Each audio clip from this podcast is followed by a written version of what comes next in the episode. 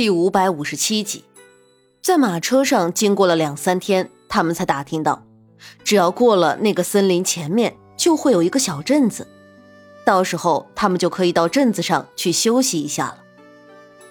这一天，他们来到了森林的边缘，因为森林里很危险，所以沈炼干脆骑了马走在外面，可以随时观察动向。沈炼的侍卫追风他们也是围在马车身边。刚进入森林的时候还好，树木没有那么的茂密，还有星星点点的阳光透进来。但是越往里面走，树木越加的浓密，渐渐的四周都变得一片阴暗。沈炼，要不我们换一条路吧？苏月心趴在车窗上，对一旁的沈炼说道：“他总有种不太好的预感，这里面一定会发生什么事情。”没事的，别怕，有我在呢，不会出什么事情的。我们想绕也没有路可以绕啊，想去前面只有这一条路。别担心了，还有追风他们呢。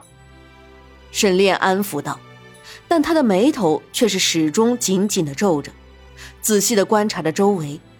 追风几人也缩小了保护圈，几个人将两辆马车围得紧密严实。但是。你之前的伤才刚好没多久，我怕。没关系的，别为我担心，听话，在马车里好好待着。沈烈说道。一行人小心翼翼的往前走着，但有些事情真的不是小心就可以避免的。该来的还是来了，他们还是遇到了土匪。那群土匪恐怕也是早就了解过他们的消息。早知道他们有马车，所以在路上挖了个大坑，人走过去了，马车却陷了一个轮子进去。坐在马车里的苏月心突然觉得一阵天旋地转，整个人往下坠入。但好在那坑没多深，只是车轮陷了进去而已。不过好在沈炼反应很快，在察觉到不对的一瞬间，就来到了苏月心的身边。现在苏月心受到惊吓，他也是第一时间就伸出手，将苏月心拉了出来。怎么办？真的有人埋伏我们？苏月心眉头紧皱的看着四周，眼里满是戒备。嗯，一会儿，你千万躲好。沈炼叮嘱道。哈哈哈哈哈哈！我就说嘛，肯定是笔大生意。看看，都是武功高手。还有那个小娘子，长得多水灵啊！一个粗犷的声音出现，接着四周悉悉嗦嗦的声音不断传来。不一会儿，他们的周围全部都围满了人，一个个看着他们，眼睛放光。你们要钱？沈炼问道。对，我们要钱。你是个识相的，我也不为难你。只要你把你们所有的钱全部都交出来，另外，再把你怀里的那个小娘子送给老子，老子就放你们一马，怎么样？那大汉笑着说道。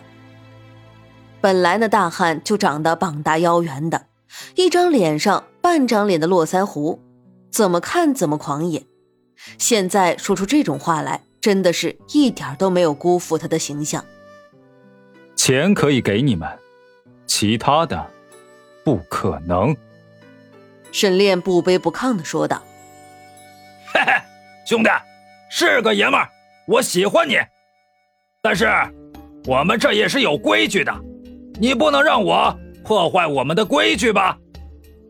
那大汉威胁般的动了动拳头，说道：“不可能。”沈炼冷声说完，就把苏月心推向一边。轻声在其耳边说了一句：“别怕，带着孩子们暂时躲一下。”话音刚落，整个人就如同离弦的箭一样冲了出去。瞬间，场中四处混战了起来。追风他们是沈炼的贴身侍卫，身手自然不会太差。如意也会一点拳脚功夫，也能出点力。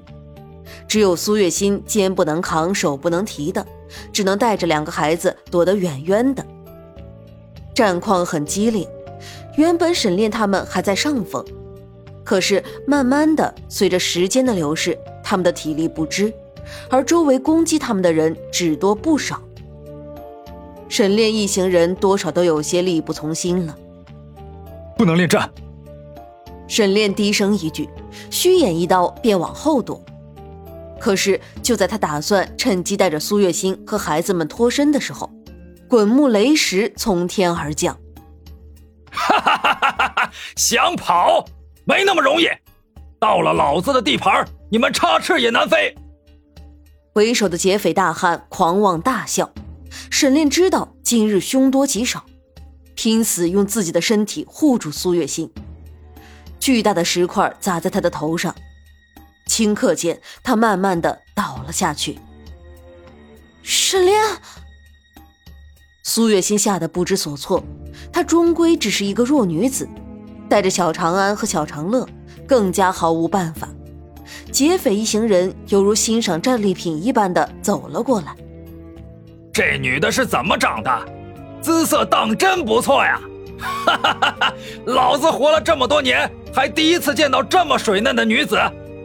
带走，给老子做压寨夫人。说话间，为首的大汉已经伸手猛地按住苏月心的肩头。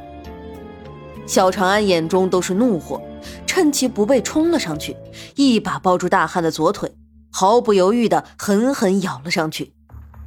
妈的，这孩子属狗的！大汉吃痛，将长安推向一旁。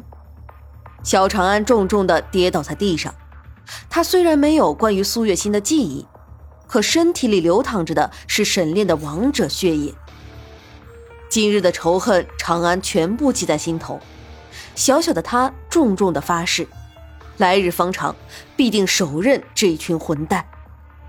大爷。这女的带走，那小的怎么办？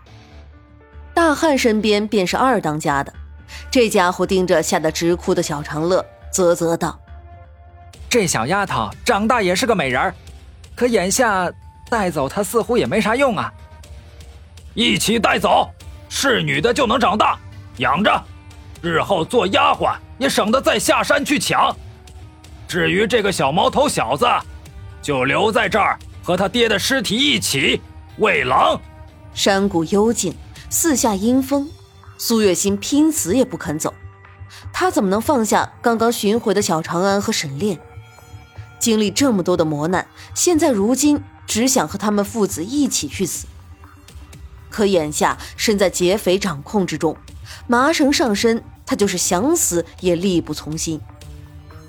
苏月心看得揪心。只暗恨自己没有能帮得上忙的地方。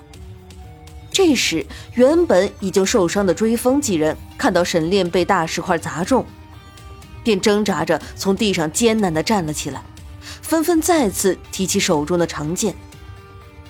他们都是沈炼的暗卫，存在的意义就是保护主子。沈炼受伤昏迷，他们就算是粉身碎骨，又怎么能不救呢？只是他们都受了伤，这注定是一场没有任何悬念的比拼。就好比飞蛾扑火，结果早已注定。再看看自己身边的两个孩子，苏月心的眼里闪过了一抹坚定。他不能眼睁睁地看着这么多人白白送命，而这些人既然是土匪，要的无非就是财物了。近乎是鼓起所有的勇气，他愤然开口，纤细而动听的声音让这伙劫匪为之一愣。喂，你们要钱是吗？好，出来的时候我们好歹是带了一些银两的，身上值钱的东西也不少。你们若是贪图钱财，我们都给你便是。劳烦各位英雄好汉放我们一条生路。我男人受伤了，孩子还小。但求平安。一直在宫中久居，苏月心已经太久没有这样大大方方的和男人说话了，而且面对的还是一伙强盗。这群土匪听着这如银铃般的声音，顿时眼睛就亮了。苏月心长得实在貌美，他们在这破山上快做了一辈子的土匪，哪见过这样绝色的美人呢？美人爽快呀！钱财这么慷慨的就肯拿出来。不过你小看哥哥们了，虽然咱们兄弟是土匪，可钱财这东西从未缺过。这伙人语气很大，看上去对钱财似乎也并非贪念横流。不过面对美人，似乎就都垂涎三尺了。